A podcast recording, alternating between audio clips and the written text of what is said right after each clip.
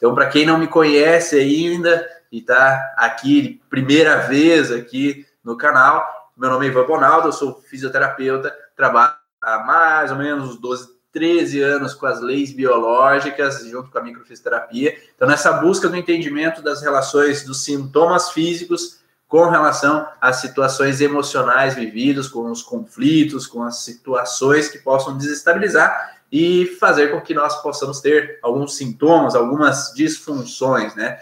Bom dia a todos e de início vamos apresentar aí a nossa convidada, né? Então seja bem-vinda, Júlia. Pode apresentar-se a eles aí para eles conhecerem um pouquinho de você. Obrigada.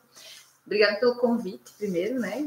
Então eu sou a Júlia, sou psicóloga, também estou formada já há 12 anos, né? A nossa formação tem mais ou menos o mesmo tempo, que também temos o mesmo tempo de amizade e trocas. É, eu trabalho com MDR, com Brain Spot, mas essa não foi a minha formação inicial, né? Eu comecei fazendo uma formação inicial em administração, depois eu fui passando pelo campo da, da, da terapia familiar sistêmica, e aí então eu conheci o Brain Spot e o MDR, através uma, da minha sócia, da Patrícia, e então fizemos o curso de, de MDR em 2013, né, para quem, quem conhece, eu fiz o curso com a Esli Carvalho, que foi a, a pessoa que trouxe o MDR para a América Latina e para o Brasil, e depois, então, no próximo ano, em 2014, fiz o curso de Brain Spotting em São Paulo com o David Graham, que é o idealizador, que é o, a, o profissional, então, que desenvolveu né, o Brain Spotting, que foi um privilégio fazer isso. Então, é, já tenho uma caminhada com isso, né? ainda caminho com isso. E hoje, então, estamos aqui para falar das nossas experiências, das nossas trocas, especialmente daquilo que a gente faz na prática. Então, estamos fazendo a transmissão, então, ao vivo no YouTube e nos dois Instagrams, o meu e da Júlia, tá? Então, por causa do, do celular ser via Wi-Fi, às vezes pode dar, às vezes, alguma interrupção, algum probleminha, certo? Então, o YouTube que está cabeado, ele vai ter, então, mais capacidade de permanecer ali sem quedas da internet. Então, se tiver alguma dificuldade no Instagram, acesse o meu, o meu canal ali do Instagram, arroba Ivan Bonaldo, e no perfil tem o um link para você acessar, então, o YouTube. E ali, então, você vai ter mais então, a capacidade de manter então a aula até o final. Então, se tiver alguma dificuldade no Instagram, vai direto lá para o YouTube que você vai conseguir então acessar toda a aula e vai ter uma transmissão com uma qualidade um pouco maior então. Então, sejam bem-vindos a todos e vamos falar um pouquinho, né? Porque já faz, digamos assim, uns cinco anos, assim, um pouco mais que eu faço atendimento contigo. Né? Então eu já vivi algumas experiências assim dentro do MDR, Brainspot, que, que eu comecei ali com a Júlia, nós trabalhando um pouco sobre a questão do MDR inicialmente, depois fomos para o Brainspot porque eu tinha uma facilidade um pouco maior com o Brainspot, né? Então a gente trocou e depois ela vai explicar um pouquinho isso, né? E eu vou falar um pouquinho do porquê que eu tinha essa dificuldade também. Então é, a gente tem umas umas propensões, às vezes, a ter mais facilidade em trabalhar em cima de algum método ou de outro. Então, a gente tenta buscar o que faz mais sentido para nós, o que é mais tranquilo de ser trabalhado. Mas as duas técnicas são fantásticas, a Júlia vai explicar um pouquinho sobre elas, é, e que fazem com que a gente consiga, então, visualizar mesmo aquele conflito que foi foi vivido e conseguir ressignificar de uma maneira muito mais fácil do que às vezes alguns outros métodos. Eu falo que às vezes a gente tem uma dificuldade dentro, às vezes, de técnicas como simplesmente vai trabalhar com as leis biológicas ou com a microfisioterapia. Então eu falo que a gente trabalha é, em dar a informação para o paciente do que pode ter acontecido né, dentro desses métodos. E ali no BrainSpot, no MDR, na verdade, a pessoa é que ela ela, ela mesma visualiza aquilo que ela, ela revive aquela situação, de certa forma, né? E então é uma coisa que ela traz, e não é uma coisa que o terapeuta deduz. Né? Uhum. Então fica muito mais fácil de ser mais coerente com a informação. E isso juntando com as leis biológicas, o terapeuta consegue direcionar mais facilmente aquele sintoma que o paciente veio buscar dentro da sessão. Então, Júlia, pode explicar um pouquinho, pessoal, às vezes não está entendendo o que, que é MDR, o que, que é isso, o que, que é Brain Spot, esses nomes ingleses aí, né? O que, que significa isso, essa abreviação aí? de MDR, porque eh, a gente sabe que essas técnicas são novas, de certa forma. Sim, é muito nova. O MDR, eu, eu acabo traduzindo o MDR porque é, significa em português, né, movimentos oculares, dessensibilização e reprocessamento, mas é uma sigla em inglês. E justamente porque ele foi desenvolvido nos Estados Unidos por uma psicóloga, Francine Shapiro, ela iniciou, ela, ela começou, ela começou, acho que, a conversar sobre isso com as pessoas mais ou menos em é, 1987. 1987. Então já tem aí uma caminhada de ciência, de estudos, né, estudos por evidências e tal. E aí depois eu acho que ela já foi caminhando para vários estudos científicos junto com outras pessoas. Então hoje o MDR ele tem uma estrutura bem interessante científica, né, com vários artigos comprovando sua eficácia. Também é uma técnica reconhecida pela Organização Mundial de Saúde para sendo uma das melhores ferramentas para trabalhar transtorno de estresse pós-traumático que na verdade foi assim que ela começou. A Francine Shapiro, no, no início, ela usava o MDR com veteranos de guerra, né? Os americanos têm uma, uma, uma, muita, muita ciência voltada para isso, né? Então, os veteranos da guerra do Vietnã. Então, o que, que ela fazia? Ela começou a observar que quando eles voltavam, né, basta você ter visto um, um filme de guerra americano, você vai saber o que, que é um flashback, né? que eles às vezes assim era um gatilho alguma coisa a pessoa ela entrava como se fosse num movimento de estresse pós-traumático em que ela ficava na defensiva ou ela tinha algum tipo de sintoma várias coisas que podem acontecer então ela ficou interessada em saber exatamente o que que fazia com que esse por que esse momento por que esse flashback então, ela começou a, conversando com as pessoas, perceber que dentro de toda uma trama traumática, que deve ser um, um ambiente de guerra, existiam algumas coisas que tinham sido determinantes. Né? Então, assim, a, a gente pode começar a pensar que quando você tem uma uma experiência traumática, você passou 24 horas do teu dia que você não vai lembrar, mas você lembra especificamente de algo porque você estava ali com a janela do teu inconsciente aberto e muita coisa aconteceu, você estava emocionalmente presente naquela situação. Então todos os teus sentidos estavam presentes naquela situação.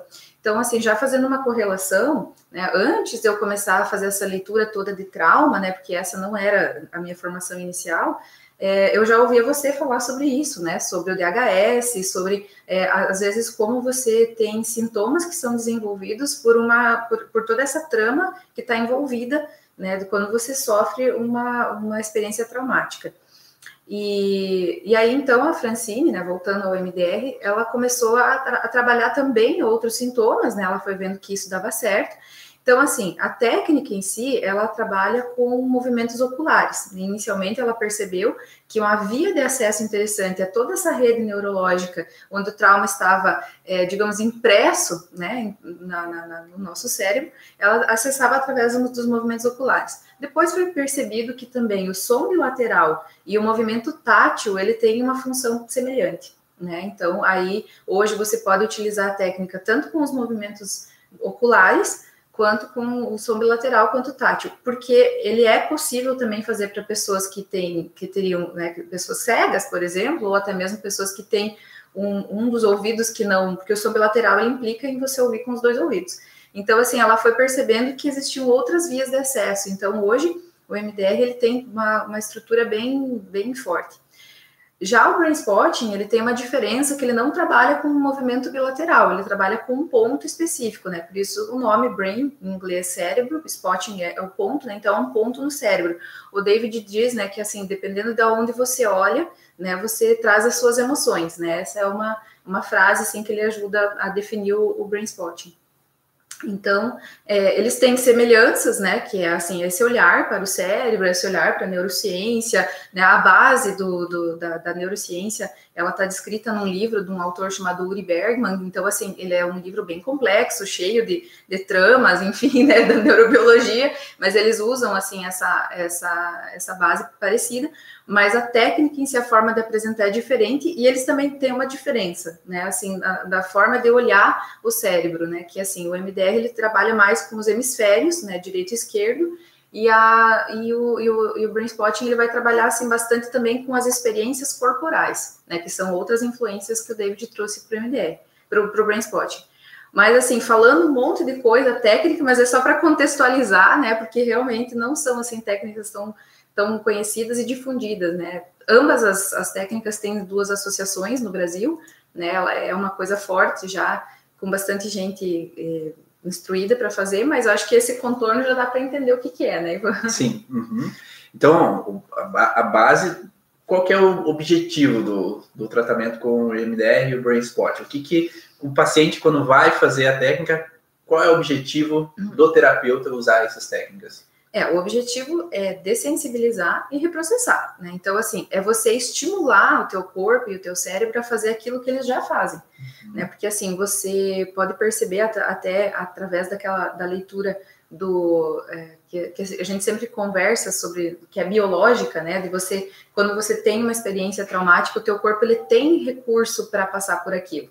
Né? Às vezes você não consegue passar por aquilo porque aquela demanda é tão grande, porque aquilo é uma coisa tão forte para ti, é como se você desse uma, uma, uma, pequena bloqueada e tudo aquilo que você viveu, você não consegue resolver, vira uma, como se fosse metaforicamente uma cápsula e vai para algum lugar do, do teu inconsciente, do teu cérebro.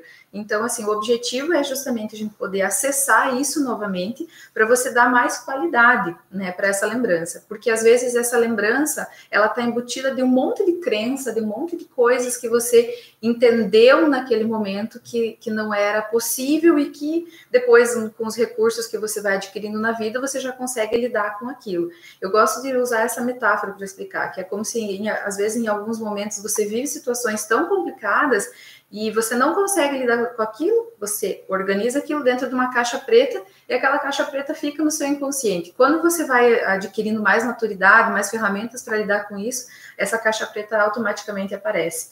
Então, assim, às vezes a gente recebe na, na terapia situações em que você percebe que existe ali um bloqueio, alguma coisa que está, vamos usar essa palavra, emaranhada, bloqueada, é, às vezes é, é uma mentira que você contou para você mesmo e aí, então, o objetivo é esse, é você entrar em contato com isso novamente para você dar uma oportunidade do teu corpo do teu cérebro reprocessar essa informação de uma maneira mais funcional, mais saudável. Exato. No curso Origem a gente fala do, da mini esquizofrenia, né? Que a gente uhum. bloqueia aquela situação, aquela lembrança, aquele episódio, né? E daí a gente não consegue enxergar, né, aquela situação. Eu falava para a Júlia lá no, nas primeiras sessões com ela que quando ela começava a falar, falar, falar para mim sobre algumas coisas, eu voava. Né? Uhum. Eu não conseguia prestar atenção, porque daí eu entrava naquele bloqueio, assim, e eu tinha um grande conflito de que as mulheres, quando elas ficavam me, me cobrando, criticando, falando muito comigo, eu voava. Né? Então eu saía daquele lugar porque reativava a lembrança do que eu vivia na infância, às vezes ali com a minha avó, com a minha mãe, de às vezes uma cobrança, uma crítica, e eu saía daquele processo. E é só às vezes voltando àquela lembrança, aquela, aquela situação que aconteceu, que daí faz sentido, eu posso entender e daí ressignificar aquela situação, para daí eu conseguir, às vezes, ouvir, conseguir prestar atenção uhum. a alguma situação, para que a minha esposa não brigue mais comigo, né? Se eu não fico prestando atenção nela. Então, então há, há essa possibilidade, mulheres, tá? Então, ó, pode acontecer, tá? Então, não brigue é com seus maridos. é possível mesmo ele voar, tá? Porque porque esse bloqueio aconteceu comigo, então eu sei como é que é, então não brinco com eles. É, mas às vezes a gente pode ter algumas questões que estão bloqueadas, né? E a gente não consegue acessar. E às vezes a gente precisa de métodos que façam com que a gente que tragam à tona aquela lembrança, né? E por isso que eu falo que às vezes com alguns outros métodos, às vezes é mais difícil a gente é, a gente pode falar para a pessoa o que está acontecendo, mas pode jogar na cara, ó, tá, tá, aqui, ó, você não está vendo isso, uhum. e às vezes ela não consegue enxergar, a não ser que ela volte à situação e daí possa assim reprocessar, né? Então, é, nem sempre é fácil retornar à situação, né, Júlio? Eu acho que é, nem sempre a pessoa não. tem facilidade. Eu, eu, falo que sempre na sessão eu ia muito longe, né? Eu acho que eu acho que é de tanto método que a gente tra trabalha, eu acho que eu acho que isso acontece, Sim. né, Júlia? Sim, é, até porque assim, você é, eu, eu, gosto de usar assim, quando eu comecei a ter essa experiência com o MDR, com o Spotting, eu comecei a perceber assim como às vezes a gente fica corre o risco de ser assim até arrogante como terapeuta por conta das teorias. Né? Então, assim, isso daqui vem disso e daquilo. E aí, de repente, você tem uma experiência em que a pessoa ela precisou arrumar um monte de formas de se proteger daquela lembrança. Então, são camadas, camadas e camadas que você tem para se proteger daquilo. Então, às vezes, um processo ele vai sendo feito realmente de lembrança a lembrança.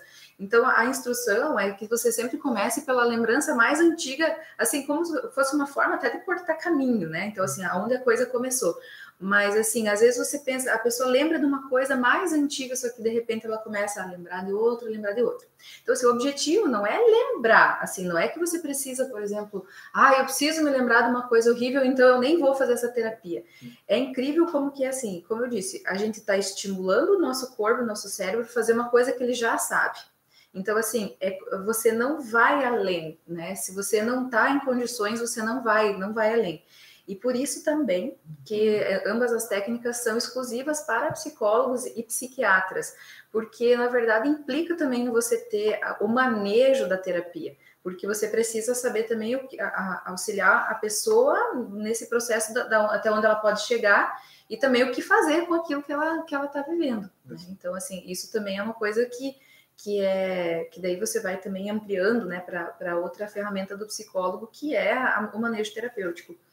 Mas assim, é, você me perguntou, enfim, e, e, né, da tua experiência, que você não tem constrangimento em falar sobre isso, né? Então eu não posso falar. Então, assim. É, a ética do terapeuta aí, ó. Sim. Mas realmente, assim, quando você é mais terapeutizado, assim, quanto mais você também está aberto para isso, né? Porque a gente precisa pensar assim: você está trabalhando com uma pessoa traumatizada, né? Que todo mundo tem seus traumas, mas naquela demanda você está trabalhando com. Então você não pode ser abusivo, né? Então, assim, quanto mais abertura você tem, você tinha abertura, e quando eu percebo assim que existem algumas pessoas que têm mais abertura, realmente assim é como se o caminho tivesse mais livre, né, para você poder acessar certas informações. E eu acho que depende também inicialmente da confiança do terapeuta, né, e o terapeuta estar uhum. aberto a, a, dar esse, a segurança e o acolhimento para o paciente para ele sentir a, a vontade ali dentro do, do ambiente ali, profissional, né? E, e, aquele paciente estar aberto a buscar aquilo mesmo, né? Então, realmente, como tu falou, se, se o paciente às vezes ele tem medo de, de mexer em algumas feridas, ou ele às vezes se sente incomodado é, em falar sobre determinados uhum. assuntos, talvez ele não chegue até lá, né? É, é, assim, é por isso que eu falei, são camadas.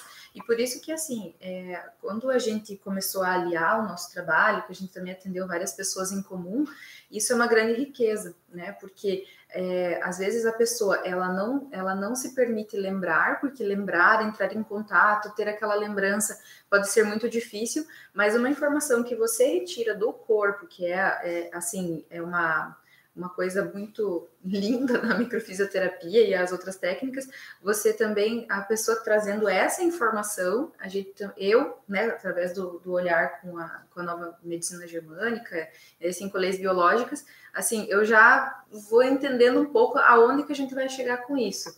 Né, porque o meu contato com as cinco leis biológicas veio através do Ivan e também da Gra, que é a nossa amiga microfisioterapeuta, já há 12 anos atrás, então, se eu venho acompanhando essa evolução, junto com o curso também, Origens, e às vezes eu vou lá dar umas coladas, né? Tem algum sintoma que eu não lembro o que, que é. Então, assim, isso que é legal, porque às vezes a gente consegue fazer essa, aliar essas duas técnicas, porque elas estão olhando para a mesma coisa de pontos de vista diferentes. Para quem está travando é, a internet no Instagram, eu falei antes que se tiver tendo dificuldade no Instagram, nós estamos com o cabo no YouTube, então acesse o link do perfil ali, Ivan Bonaldo. No link do perfil tem o, o link para você poder acessar então o canal do YouTube e lá no canal do YouTube tem a, a o vídeo ali, está sendo ao vivo, então vai ficar mais fácil ali sem travas, né? A Gra, falando nisso, estava no meu Instagram, daqui a pouco está no Instagram da Júlia, daí agora não sei, Gra, o que, que você está fazendo aí, né? Um cada lado. Então, falando dela, tem. né? É. falando dela, ela já se manifestou ali, né? E fui eu que falei dela, ela foi lá. então, é, realmente, eu acho que esse olhar, por isso que eu falo sempre que dentro do Congresso das Leis Biológicas, a gente tenta englobar vários tipos de técnicas, né, para mostrar que as leis biológicas podem ser utilizadas com diferentes tipos de métodos, né, para dar, às vezes, uma coerência a, ao resultado do paciente. Ontem mesmo teve uma, uma aluna do curso Origens que falou que que é impressionante, que ela trabalha com psicogenealogia, né, e a constelação, e ela falou esse processo assim de que é, ela encontrou na constelação determinado padrão de situações, e daí quando ela veio me perguntar sobre um, um, um, assunto ali, sobre o paciente dela, é, eu falei, eu direcionei ela para uma situação específica, um contexto específico do que poderia ser dentro do contexto das leis biológicas. E ela falou que era exatamente o que ela tinha encontrado no contexto da constelação. Então, o, o, acho que o mais impressionante que a gente vê nos atendimentos é que a gente tem coerência. Né? Uhum. Então, seja o MDR, seja o Brainspot, seja a constelação, seja é, é, a nova medicina, é, eles caminham para o mesmo lugar, né? Uhum. É a mesma informação. Então, quando a gente vê que nós estamos trabalhando sobre a mesma informação, quer dizer que, ó, tá legal, né? Uhum, Porque Sim. a gente está no caminho certo, então faz sentido para o paciente e a gente está em busca de um bom resultado para ele. Só que se um terapeuta começa a falar uma coisa ah, e o outro começa a falar de outra coisa, é, daí sim, daí quer dizer que tem alguma coisa que não está coerente, a informação não está certa. Então, isso que pode às vezes estar, tá, às vezes, acontecendo com algumas terapias. Então, quando a gente consegue então olhar, a gente direciona para esse padrão. Né? Ah, de novo, pessoal, quem está no Instagram e está travando é porque é Wi-Fi, né? Então, às vezes pode ser Wi-Fi da pessoa, pode ser Wi-Fi daqui mesmo, então é, não tem o que fazer. Então é por isso que lá no perfil, então acessa o link do perfil do Ivan Underline Bonaldo, clica lá no link que vai direcionar direto para o YouTube, que no YouTube não está travando. Então vai lá direto no YouTube, que daí você vai ter a informação da live, tá? É, vai ter tudo ao vivo ali também. Então vamos começar a falar sobre alguns exemplos. Uhum. O que, que, você acha? Tem que, que você pode dizer assim, de alguns exemplos de pacientes assim que você viu essa, esse resultado assim com o MDR, com o Brain Spot? Né? Até onde você acha que pode chegar a técnica? É, e essa pergunta ela é bem subjetiva, assim, até onde a técnica pode chegar. Mas assim, é, olhando dentro dessa, dessa até do, da temática da nossa live hoje, né? Eu vejo assim, o sintoma ele pode aparecer tanto a busca pela técnica, né, do, do pela terapia pode vir através de um sintoma, né? Tenho muita dor de cabeça, tenho fibromialgia, então eu estou tentando várias técnicas e também o sintoma ele pode aparecer durante a sessão, né? Então, quando as pessoas trazem assim, ah, eu tive um tremor, eu tive uma tontura, estou com dor nas costas, né? Que isso é uma, é uma sensação corporal, mas também é, é uma forma de apresentar o sintoma, e também depois, né? Então, é, a, até às vezes eu me socorro, assim, quando a gente tem uma, um paciente em comum, quando tem um sintoma, eu socorro com o Ivan e também com a Gra, assim, o que está acontecendo, né? Então, assim, para poder entender um pouco, porque existem sintomas que são de, de resolução de conflito. Então, é legal também que a pessoa possa saber, até para não travar o processo, porque assim, comecei a fazer um negócio e tive um sintoma, vou dar uma parada. Às vezes não é o uhum. caso, às vezes é o caso de você só trazer para a consciência o que está acontecendo contigo.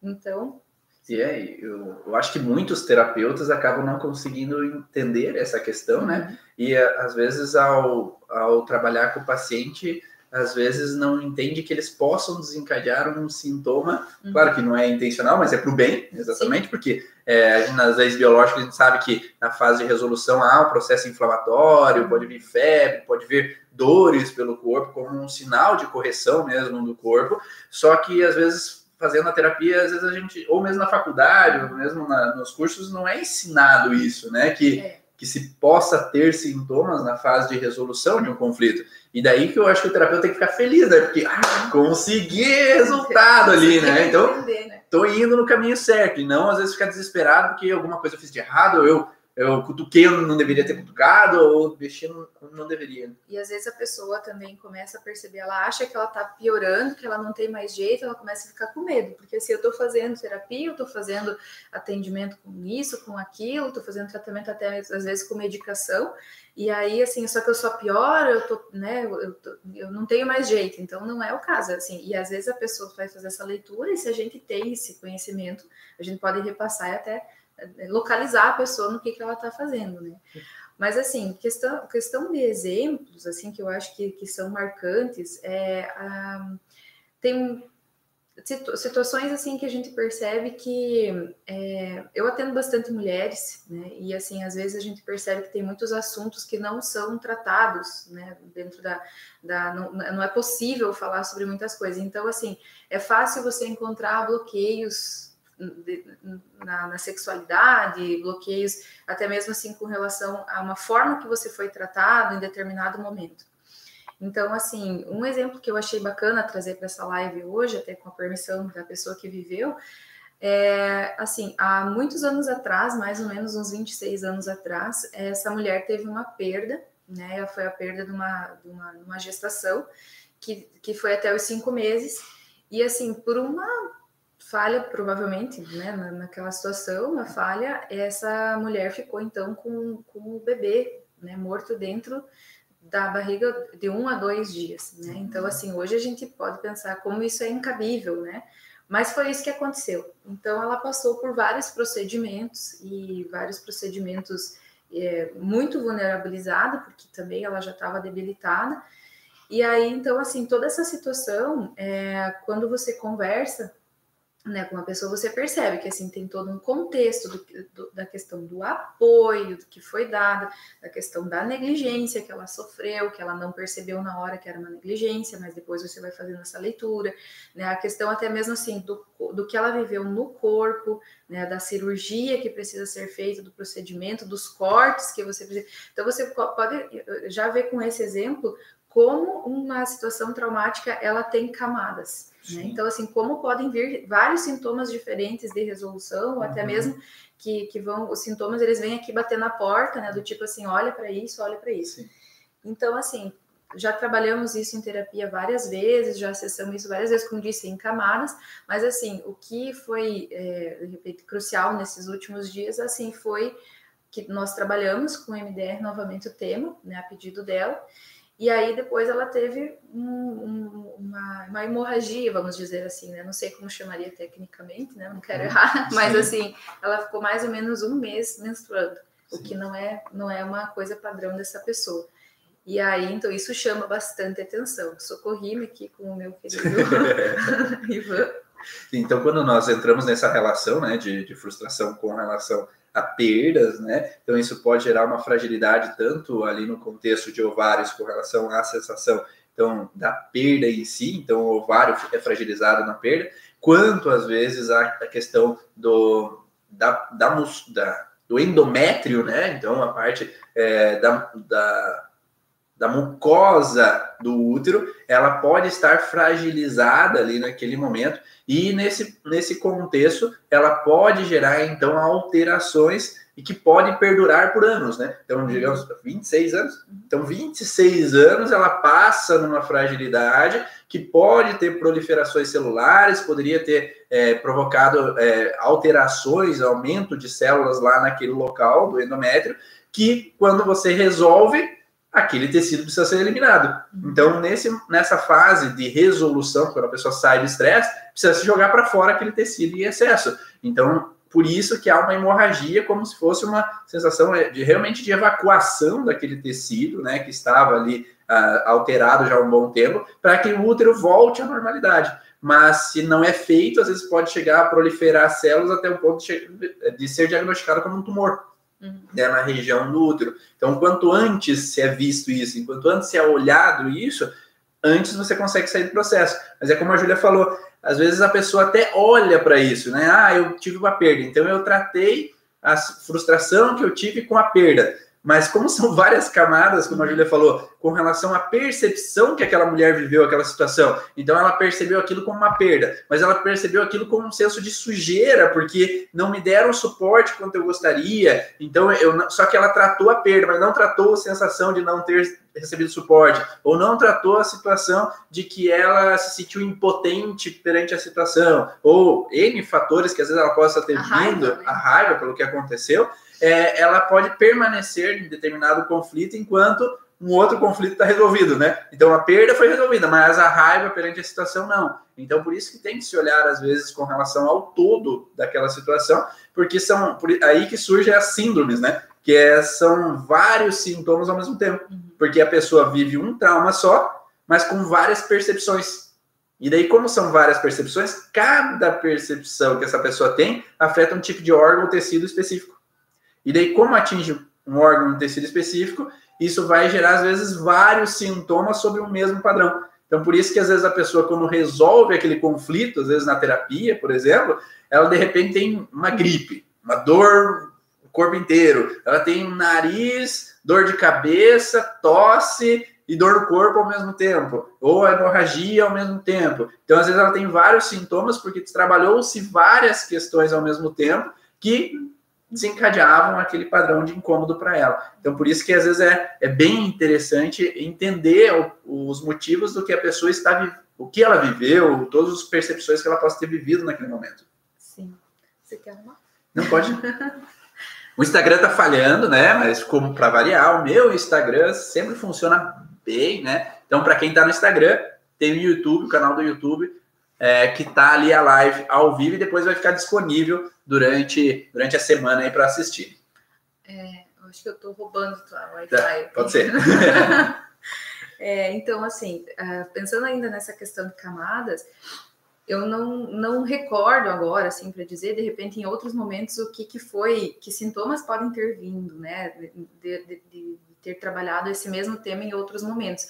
Mas, assim, é, como eu falei antes, essa questão da caixa preta. Né? Então, você viveu aquela situação e você vai trabalhar com muito respeito uma situação abusiva como essa. A gente precisa ter esse, essa, é, essa sensibilidade. Você vai tratar com muito respeito, porque, assim, em determinado momento foi possível trabalhar uma parte desse trauma. Em, em outro momento, né? Então, aí tem um processo de, de, de cinco anos, né? Já trabalhando com, com essa técnica nessa temática. Então, você vai trabalhando é, aquilo, que, aquilo que surge também, Sim. né? Então, tem que ter muito cuidado. Por isso que nem sempre a gente consegue, às vezes, numa sessão, trabalhar todos os processos, né? Seja Sim. com uhum. método que seja, né? Então, às vezes, o corpo abre algumas portas em algumas questões, é. mas ainda talvez não esteja preparado para mexer em outras questões. Isso, porque você, você vai também tendo uma maturidade sobre aquela lembrança. Porque quando você tem uma situação traumática, né, como você explicou antes, Ivan, assim, é, na, na, na, terapia, nem, às vezes não é nem na terapia de MDR que Brain mas assim, às vezes quando você começa a falar sobre alguma coisa, você vai ter acesso a essa lembrança, só que pode ser que essa memória ela esteja comprometida. Então você vai trabalhando ela, por isso que é essa questão de dessensibilizar, de você poder assim, e dessensibilizando, você vai chegando aos poucos perto da, da problemática toda. E até assim, uma, uma outra situação interessante que aconteceu foi assim, é, eu acho que não é para ficar com medo de ter sintoma, né? Ah, vou, vou fazer terapia e ficar doente. Não, muito pelo contrário, eu acho que assim, é uma nova oportunidade que você está dando para o teu corpo dele reviver aquela situação. Porque se a gente pudesse, assim, é, prestar atenção, até tem esse exemplo que é bem legal, que é, é daquele livro do Peter Levine, que fala sobre experiência somática, coisas assim, não me lembro direito, e ele fala muito daquela, o, é, como que é, Despertar do Tigre, você tem esse livro? Não. É, ele fala assim que a, as zebras, né, esse exemplo das zebras, que elas tremem, né, quando elas são, elas saem do, do do, do, do, conflito com o leão, elas, deixar, elas não foram caçadas, elas, elas começam a tremer, tremer, tremer, elas desintoxicam o corpo. E às vezes o que, que a gente faz com uma criança, né? Quando a criança vive uma situação traumática, ou quando alguém vive uma situação, calma, calma, toma água, toma remédio, entope a pessoa de, de Rivotril, né? Então, assim, morre alguém, vive uma situação de luto, você tem que dopar essa pessoa para ela não sentir. Então, assim, e às vezes esse não é o melhor caminho, né? Você precisa tremer, né? Quando a criança sofre uma situação traumática, é, importante que você dê a oportunidade do corpo dela, porque não é, não é só o piti, como as pessoas dizem, é o corpo fazendo o movimento. Então, quando você traz essa, essa possibilidade na terapia, você está mostrando novamente para o teu corpo que ele sabe fazer o caminho da cura. Né? Então, você só está abrindo esse espaço.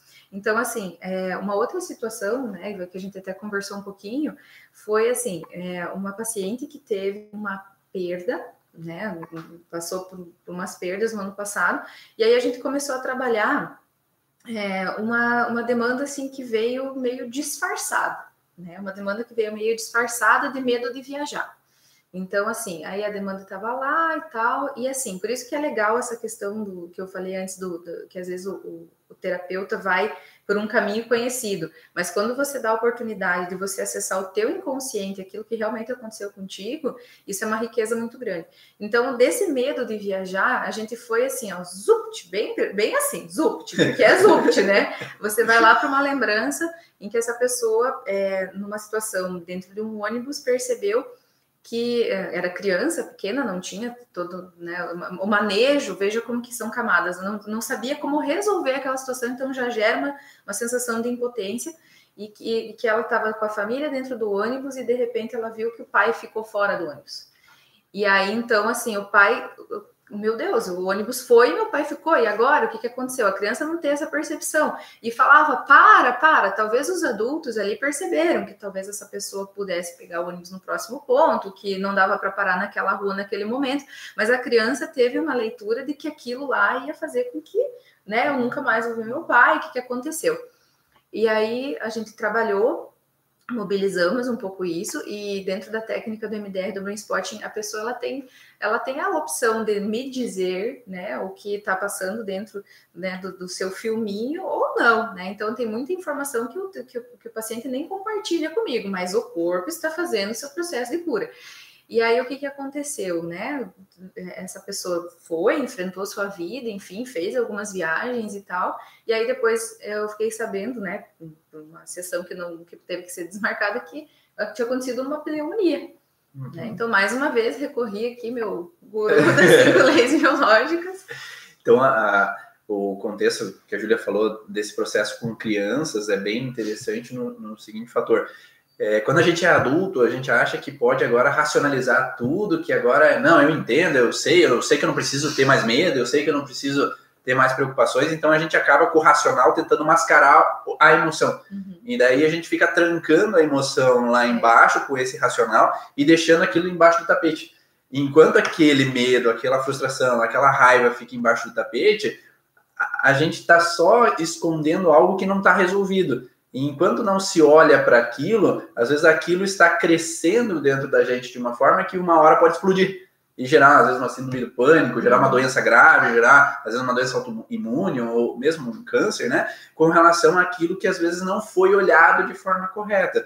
Então, por isso que é interessante, como a Julia fala, de olhar para o que se passou e realmente, é, às vezes, é, poder ressignificar aquilo, poder deixar aquilo para hoje ter uma vida mais tranquila, sem às vezes essas ações por impulso, né? Então, às vezes a gente tem medos por impulso, raivas por impulso, né? Quando vi já falei alguma coisa, uhum. ou fico sofrendo por antecipação por alguma coisa, às vezes que não precisaria, fico com medo de faltar dinheiro, fico com medo dos meus filhos acontecer alguma coisa com eles, e às vezes a gente nem percebe, acha que isso é normal e racionalmente fala que não, não, eu sei que isso não precisa, mas a cabeça não quer dizer que não está funcionando demais e preocupar demais. Então, quando a gente consegue olhar para essas situações no ano passado, por que, que isso surgiu na nossa vida, isso é muito mais fácil de a gente sair desse processo e poder, às vezes, relaxar e ter uma vida um pouco mais leve, né? Lidando, ou ser até um pouco mais feliz, né? Porque às vezes a gente carrega algumas coisas que faz com que a gente não possa mostrar os dentes de felicidade. A gente não pode sorrir, gargalhar, ou dançar funk até o chão, ou não pode, pode até, às vezes, não ter, às vezes,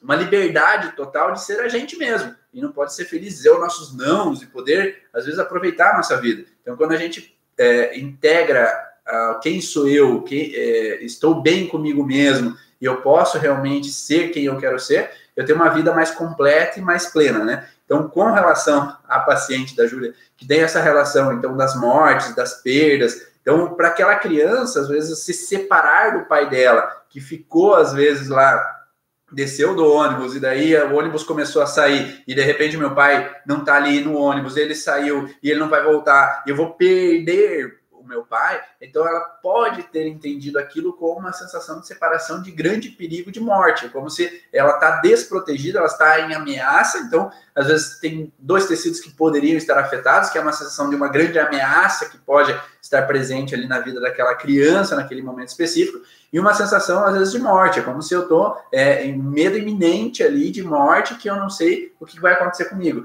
Então essas sensações podem, em fase de resolução, desencadear uma pneumonia para aquela pessoa. Então, é por isso que é importante o terapeuta entender o que o corpo está dizendo para é, acalmar o paciente que está tudo bem, né? Não é um perigo, você não vai morrer uhum. com relação a esse sintoma, você está vivendo um estado de resolução, porque o maior perigo da, do sintoma é o medo dele. Uhum. Então, quanto mais medo a pessoa tem sobre o sintoma que ela tem, é, mais intenso ele se torna. E quanto mais intenso ele se torna, é, vai piorando o quadro da pessoa. É, como a gente fala com relação ao câncer. Se a pessoa vai na quimioterapia com medo, uhum. é, a propensão dela ter reações da quimio é muito grande. Mas se ela vai sabendo que ela vai melhorar, sabendo que vai ser para o melhor, sabendo que vai ser tudo tranquilo, às vezes ela nem reação tem após a quimio. Uhum. Né? Mas quanto mais a gente está no medo, na insegurança, no perigo, mais a tendência daquele sintoma se tornar pior ainda quando a gente vive aquela situação. Então, é, são, são situações que às vezes podem ser observadas, então, o terapeuta, até para ele dizer antes para o paciente dele, né? Então, ó, quando você sair da clínica, ó, pode acontecer, então, porque nós mexemos numa coisa que era muito intensa para você, pode acontecer de você ter alguma reaçãozinha, ter algum sintoma, então não se preocupe. Às vezes toma um, um remedinho ali para aliviar o sintoma, uma dorzinha, um pomo, então pode acontecer, né? Então, é, não que vá, mas se acontecer, você sabe. É, até porque assim, como eu falei, pode ser que ah, eu não vou fazer terapia porque eu posso ter sintoma. Na verdade, assim, é porque você entrou em contato com isso, não é a terapia que faz isso, né? Se você, você poderia ter tido entrado em contato com isso de várias vias, né? Então, às vezes é melhor você entrar em contato num ambiente seguro, né? Um ambiente que você possa realmente fazer algo com essa informação, né? E aí você, porque realmente, né? Você não sabe exatamente assim aonde que você vai encontrar o gatilho né, para aquela situação, porque ela é uma situação até então inconsciente. Então, por isso que quanto mais consciência a gente tem do que está acontecendo com a gente, quanto mais a gente tem autoconhecimento, talvez você encontre mais vias de ser funcional, de ter saúde, né? É por isso que a gente fala que às vezes o interessante da terapia é você poder olhar para aquilo antes que aquilo se torne grande demais, que não consiga mais mexer naquilo e não consiga realmente é, sair daquele processo, né? Porque às vezes uma pessoa que vive 50 anos numa frustração, imagine que o conflito é se torna maior ainda pelo tempo de duração que aquela pessoa viveu. Uma pessoa que vive três anos, quatro anos, então por isso que quanto antes, às vezes, a pessoa, na adolescência, começo da vida adulta, começa a olhar para si, né, e uhum. começa a poder sair daqueles processos, ele começa a ter uma liberdade melhor de vida, né? Então, tendo várias às vezes adolescentes ou adultos, jovens, que às vezes acabam tendo, às vezes, esse despertar com relação a, olhar para si e ter uma vida muito mais leve do que, às vezes, aquele adulto que às vezes viveu sempre sofrendo, viveu sempre ah, achando que era responsável por todo mundo, tinha que resolver todos os problemas dos outros, e daí, às vezes, lá, aquela mulher que, às vezes, quando entra na menopausa, daí começa a olhar, agora meus filhos foram embora de casa, agora o que, que eu vou fazer na minha vida? Então começa a ter uma crise existencial porque a vida inteira às vezes viveu um padrão que não era o que ela queria, né? Não era o que ela tinha como um bem um bem-estar completo, porque às vezes quando a gente faz para os outros, a alegria dos outros é bom, uhum. mas não é uma alegria completa, né? E às né? vezes é exatamente nesse momento da vida que você vai acabar reativando uma, um outro momento em que você teve que viver uma separação, então, assim, por isso que é legal você poder assim olhar para tudo isso de uma maneira até mesmo muito natural, né? Você vai olhando para o desenvolvimento, para a maturidade, assim, como que você vai encontrando desafios, você vai encontrando formas de lidar. Só que o legal é que assim, se o sintoma aparece é porque provavelmente você tem condição de lidar com ele. Uhum. Né? Então, assim, porque eu costumava dizer, até eu atendia uma pessoa muito querida e muito, muito estudiosa, assim, e um dia ficou chocado com o que eu, que eu disse, assim, o cérebro te protege.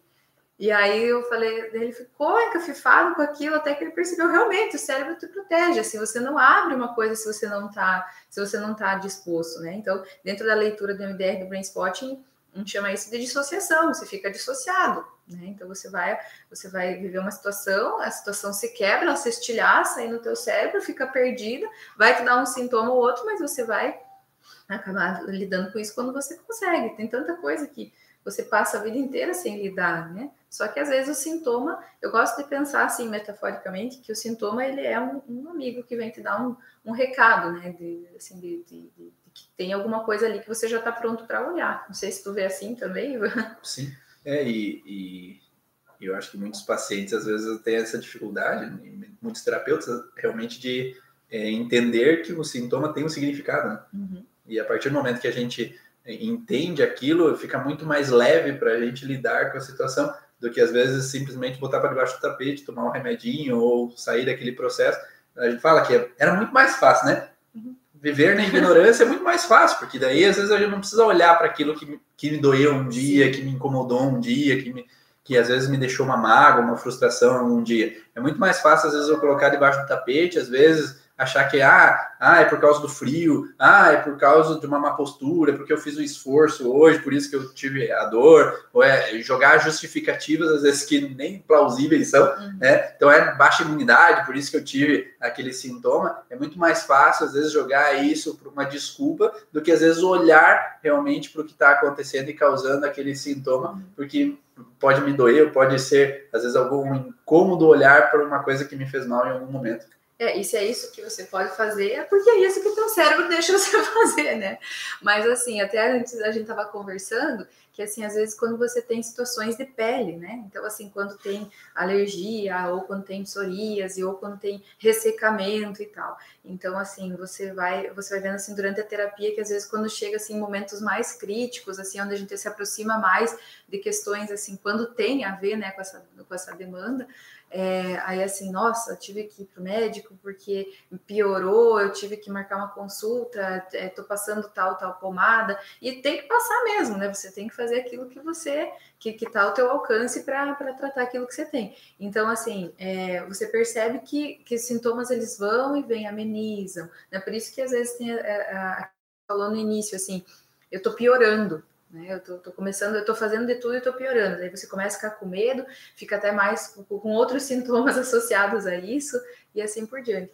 Mas assim, essa questão da pele eu acho uma coisa muito especial. Assim, quem já tem uma tendência a ter problemas de pele, quando começa a entrar num ponto crítico, geralmente o sintoma aparece mais evidenciado, coisas que já tinham sido resolvidas parece que voltam, né? Com medicamento já sido resolvido com pomada, então é. volta resolvido em partes, né? Porque é Tava ali aquele, stand-by, né? É, colocado ali. debaixo do tapete ali, porque é, geralmente, para quem sabe aí das leis biológicas, contexto então de pele, alergias, tem a ver com o contexto de separações. Então, estar separado de alguém, então alguém se afastou, alguém foi embora, rupturas mal resolvidas, ou querer me afastar de alguém, eu não quero o contato de alguma pessoa. Então, o local onde é que eu vivo a situação de separação com a pessoa, então acaba gerando a fragilidade naquele local específico onde houve a separação.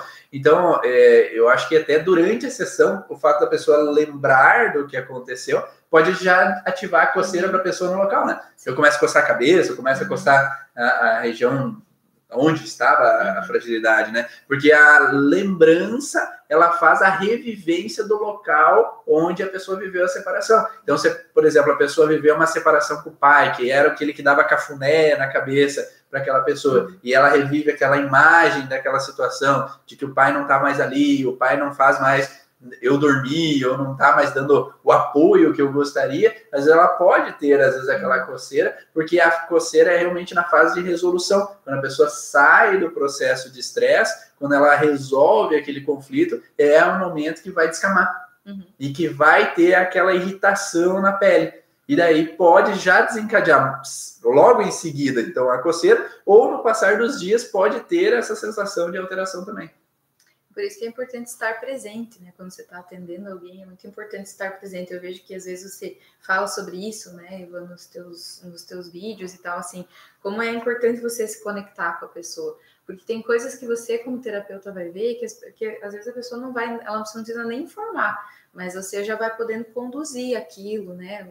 Através de um, de um, olhar, enfim, né?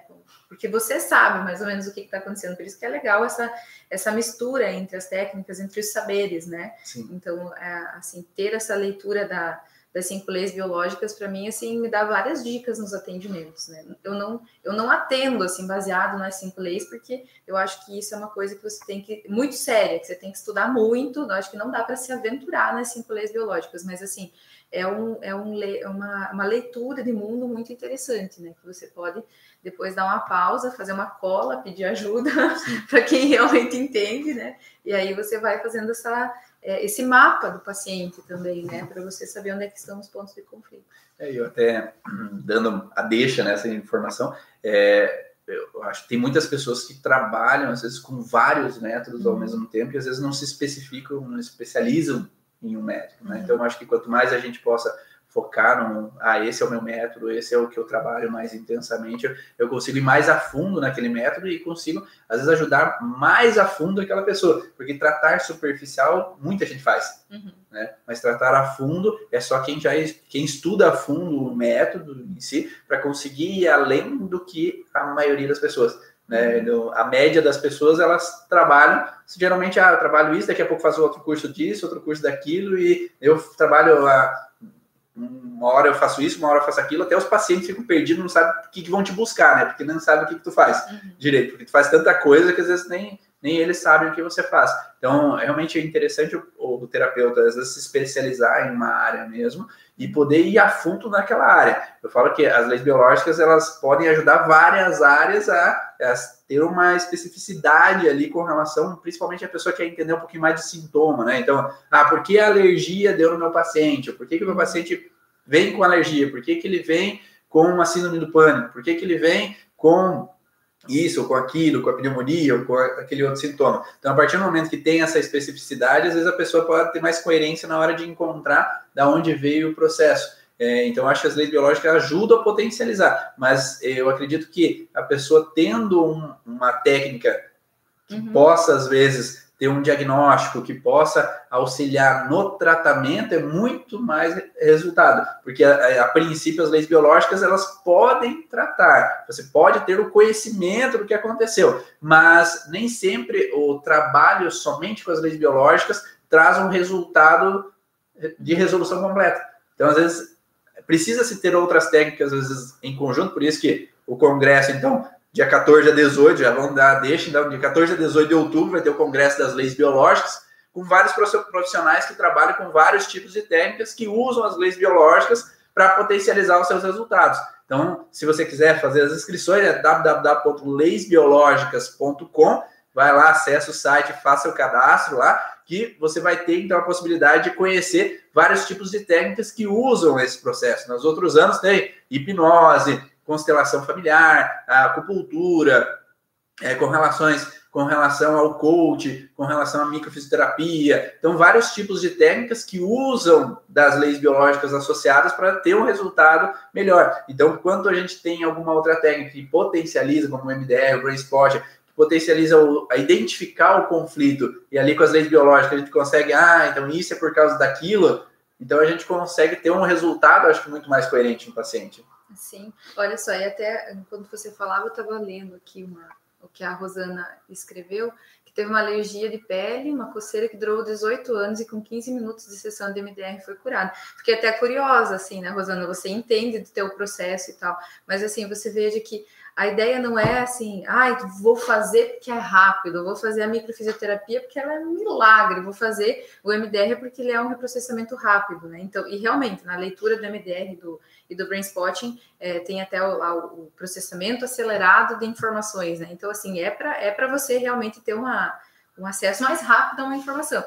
Mas, assim, é a abertura, né, Rosana? Você estava lá também querendo, é, de repente, tratar aquilo, teu corpo estava também lá, tudo engatilhado para você tratar. Fiquei bem curiosa para saber como é que foi, né? Porque somos curiosos.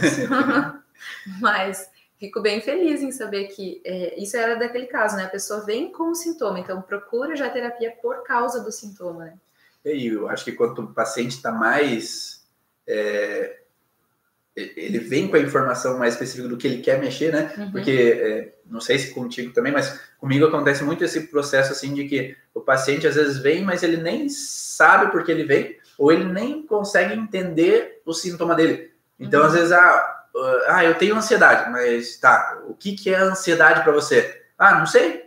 Como assim, não sabe? Uhum. Né? O que, que você sente? Ah, sente, sinto mal-estar. Uhum. Mas o que, que é mal-estar para você? Né? O que mal-estar para você não é o mesmo mal-estar para outra pessoa, o que é ansiedade para você não é o mesmo que ansiedade para outra pessoa, o que é depressão para você não é o mesmo que para outra pessoa. Então, quanto mais o paciente consegue se entender e, e consegue olhar para si e, e, sentir realmente o que, que é o sintoma que você sente, aonde que é o sintoma que você sente, até você pergunta na, uhum. na hora da sessão, né? Uhum. Aonde que é o sintoma? Aonde que é o lugar? Onde você sente essa emoção, né? Onde é que essa emoção desperta no teu corpo. Né? Então, quando a pessoa consegue entender esse, corporal, né? Ou consegue uhum. se perceber, eu acho que a pessoa está muito mais preparada e conectada consigo mesmo para olhar para a questão. Né? É, e assim, a gente precisa entender que assim, é, as coisas não funcionam só em um lugar, né? Não vai funcionar só na mente ou só no corpo, né? Então é uma integração. Então por isso que é muito legal você prestar atenção no que acontece contigo. Né? Então, é, assim, a você poder casar essa a biologia com a, o inconsciente, né? Então, assim, como tu disse antes, né, não dá para a gente ficar também assim sendo superficial em tudo, mas assim saber que existem muitas coisas que estão envolvidas, né? E quando você começa a mexer em alguma coisa, é, muita coisa se abre, né? Assim, parece vago dizer isso, mas se a gente for pensar realmente em camadas, em níveis, assim, você já vai percebendo que que tem muita coisa que pode acontecer. Mas, assim, com relação a, assim, a, né, Ivan, não sei que horas que a gente pode... O Instagram Estamos terminando. Porque, assim, o, o, o, que é legal, assim, informar é que tem, assim, alguns sintomas meio clássicos, assim, de resolução, né? Quando você está usando, né, a experiência aqui com o nosso querido Ivan Bonaldo, né? E também fui paciente, sou paciente meio recorrente do Ivan, assim, é, né, gripe, febre, piriri, né? Um dia chegou o Ivan com tapa-olho na história, o que aconteceu, né? Então, assim, tem coisas que são mais comuns que acontecem, que é o que geralmente a gente vê as pessoas vivendo, né? Que são essas. E, é, e é isso que eu, e o interessante de a gente entender isso é que assim, eu tô com tapa-olho, mas eu sei que é uma resolução. Uhum. Né? Eu tive uma inflamação nos olhos, porque, porque eu vi uma situação na minha infância com relação à minha família, que eu não queria ter visto, que, que gerou uma situação de mal-estar naquele momento. E daí, no momento da sessão, eu me vi olhando com aquele olho, eu me vi né, perante aquela cena, e a partir daquela sessão, a minha miopia, que era de 2 graus, sumiu depois da sessão. Então, é, a, quando a gente tem um entendimento, a gente é, consegue saber que é para o melhor aquela situação. Eu tive outra situação que é, eu saí da sessão, e daí no fim de semana fui na casa do meu sogro, minha sogra, lá o, o tio da, da minha esposa estava fazendo um churrasco lá, aquele cheiro de carne, mas eu não consegui comer, eu tive que ficar no banheiro o tempo inteiro, e daí eu não pude comer aquele churrasco lá que ele estava cheirando assim, bom, mas eu sabia que era para o melhor, que era para o bem. Depois volta fortão, né? eu sei que cada momento que passa, eu estou melhor, eu estou mais fluido, e não só para mim, uhum. porque eu falo sempre para a Júlia, eu vou lá para fazer a sessão, é para me ajudar, mas para que eu seja um melhor pai, para que eu seja um melhor esposo, para que eu seja o melhor profissional para as pessoas que vêm à minha procura. Então eu sei que quando eu me trato, eu estou mais propenso a ajudar mais as pessoas que vêm me buscar no atendimento, porque quanto mais eu me trato, mais é, mais capacitado eu tô de ajudar os outros. Porque eu acho que a pessoa que está mais desorientada, mais desorienta do que é, ajuda as outras pessoas. É, e o curioso, assim, é que quando você teve essa inflamação dos olhos, lembra que antes disso você não conseguia fazer a técnica com os olhos abertos. A gente tinha que usar o som bilateral. E depois dessa resolução, que era a questão do olhar, né? Que assim, é o olhar para a cura, né? O olhar para a situação em si. Aí depois a gente conseguiu fazer o Brain Spot com os olhos abertos, né? Essa eu não tinha lembrado. Como eu disse, nem tudo precisa ser nem dito. Tudo precisa. então são várias coisas que a gente pode observar dentro das técnicas e que realmente é, eu já passei por vários sintomas de resolução e graças a Deus é, estava passando nesses três dias anteriores estava passando por mais uma resolução é, de sintomas e eu agradeço cada resolução que eu passo, porque eu sei que é para o melhor, que eu uhum. sei que é uma evolução para eu estar melhor para todo, todo esse processo que eu, eu, eu, vejo assim que às vezes a gente carrega tanto essas informações nossas e dos nossos antepassados que nos causam bloqueios e que fazem com que a gente tenha às vezes dificuldade às vezes de se soltar e ser é, estar bem, viver, ser feliz, né? É, e tanto era isso que eu ia buscar muito com a Júlia. E a, e eu, é, eu tenho várias resoluções que eu, exemplos de situações, né, de casos que eu fiz lá com a Júlia. Eu já, né? eu já visualizei é, eu dentro da barriga da minha mãe, já visualizei situações com relação que eu era gêmeo dentro da barriga da minha mãe e a situação do que aconteceu lá dentro dessa gemelalidade, que eu perdi minha irmã na gestação, é, nos primeiros dias de gestação. É, então, foram várias situações que nós visualizamos dentro da sessão, que corrigindo aquilo me, me permitiu com que eu saísse de algumas situações que faziam com que eu me bloqueasse, uhum. seja com timidez, seja com insegurança, seja com medo de falar aqui nas lives e superadíssimo falar no congresso e montar um monte de projetos e planejamentos. Então isso me libertou. Então obrigado a todo mundo aí que assistiu a live. Fico muito feliz que tenha é, assistido essas informações. É, vamos aí quem quiser, ainda vai estar disponível no YouTube essas informações. Tchau, pessoal do Instagram da Júlia. Tchau, tchau. A gente nem viu a pergunta. Então, é, com relação, quem tiver pergunta, manda aí, que depois eu mando para a Júlia uhum. as informações aí pelo YouTube. É, quem tiver dúvida, fique à vontade, mandar. Vai estar disponível aí no YouTube para você assistir. Quiser dar uma olhada, se não conseguiu assistir inteira, vai estar disponível para você assistir de novo aí dentro do YouTube. Então, pode acessar quantas vezes quiser e pegar todas essas informações que estão disponíveis. Júlia, onde que o pessoal possa te procurar, às vezes, para buscar mais informações, te mandar, às vezes, um, e-mail, Instagram? Uhum, acho que, como a gente fez a, a, live no Instagram, então pode ser através do Instagram ou do Facebook. No Facebook é meu nome completo, Júlia Espanholi Clipio. E no Instagram é arroba Júlia. Então, acho que esses são os métodos mais atuais. Hoje é mais fácil localizar, né, de localizar. Então, quem quiser saber um pouco mais do MDR, algumas experiências da Júlia, aí é só mandar ali pelo Instagram ou pelo Facebook. Então, Júlia Espanhol no Facebook, no Instagram. Então, é, nos links vão ter aí todo o nome da Júlia para você acessar também. Eu vou deixar aqui embaixo do YouTube o link do, do Instagram e do YouTube da Júlia para você buscar por ela também seguir ela. Quem quiser seguir eu no Instagram é Ivan Bonaldo. Então acessa lá que vai ter várias informações, sempre tem artigos, vídeos que eu posto ali e as divulgações do Congresso das Leis Biológicas, então de 14 a 18 de outubro, a gente está montando, finalizando, os palestrantes já estão mandando a, as palestras deles para vocês assistirem de, de 14 a 18, vai ser online, gratuito, então para quem quiser ter acesso, faz a inscrição que nós vamos mandar por e-mail. Já estão recebendo, então as pessoas que têm inscrição já estão recebendo às vezes vídeos ali das palestras do ano, dos anos anteriores para você já começar a ver essas informações e cada live que a gente fizer nova aqui, vocês vão receber também essas informações para vocês terem acesso. Então, um grande abraço, obrigado pela presença. Ó, Leis Biology Experience. Olha que lindo. Essa aqui é a minha predileta. Essa é bonita, né? Então, um grande abraço e até a próxima live. Até Tchau. Mais.